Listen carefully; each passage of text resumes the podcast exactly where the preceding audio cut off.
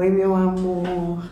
Então, geralmente, quando você responde rápido a uma pergunta, é porque você quer se livrar da situação que está acontecendo naquele momento.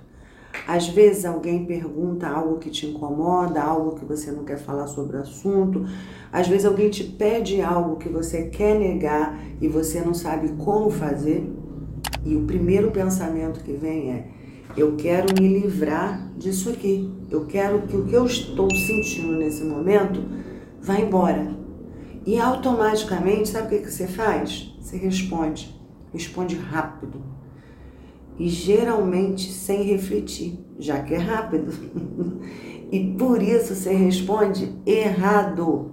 Você responde algo para se livrar daquele momento e não algo que vai te proporcionar um longo momento bom, um longo momento de paz. O exemplo forte disso é dizer sim quando quer dizer não. Muitas vezes a pessoa te pede alguma coisa e no momento imediato, sem refletir, você diz sim. Porque você quer sair daquele desconforto e também não quer desagradar e também não quer ser mal visto, aí você vai e diz sim. E esse sim que te livra daquele momento te deixa mal durante muito mais tempo. Então, todas as vezes que você precisar dar uma resposta sobre alguma coisa, pede um tempo Ninguém precisa responder de imediato. Você entende? Sempre dá para ter um tempo. Reflete antes de responder. Porque a coragem para dar a resposta certa, ela vai chegar se você tiver tempo de refletir. Se você puder pensar sobre o assunto. Isso é muito importante.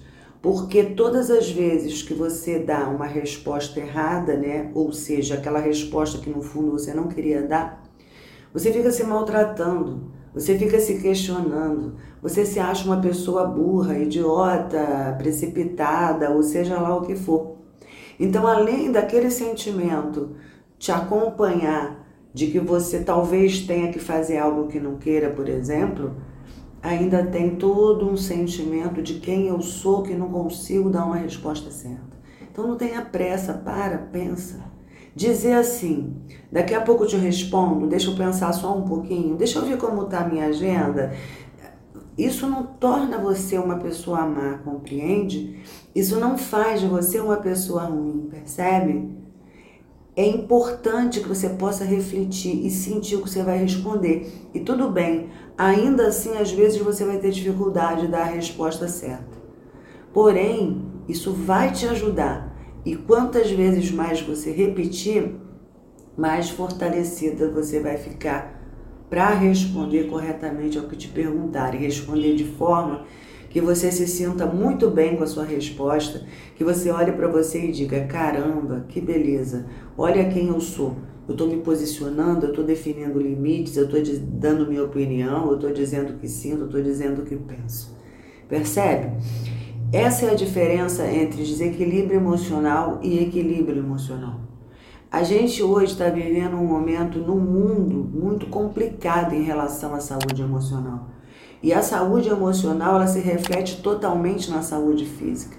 Eu não estou falando só da depressão, só da ansiedade, eu estou falando de muitas outras coisas.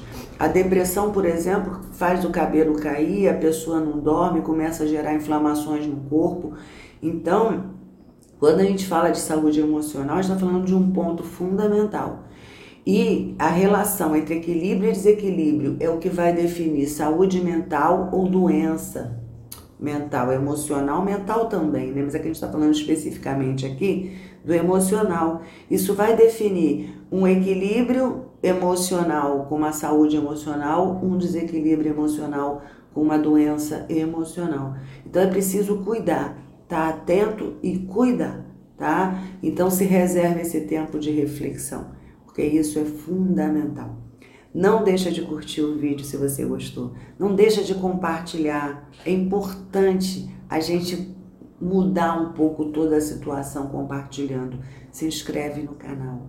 Beijo. Pega aí.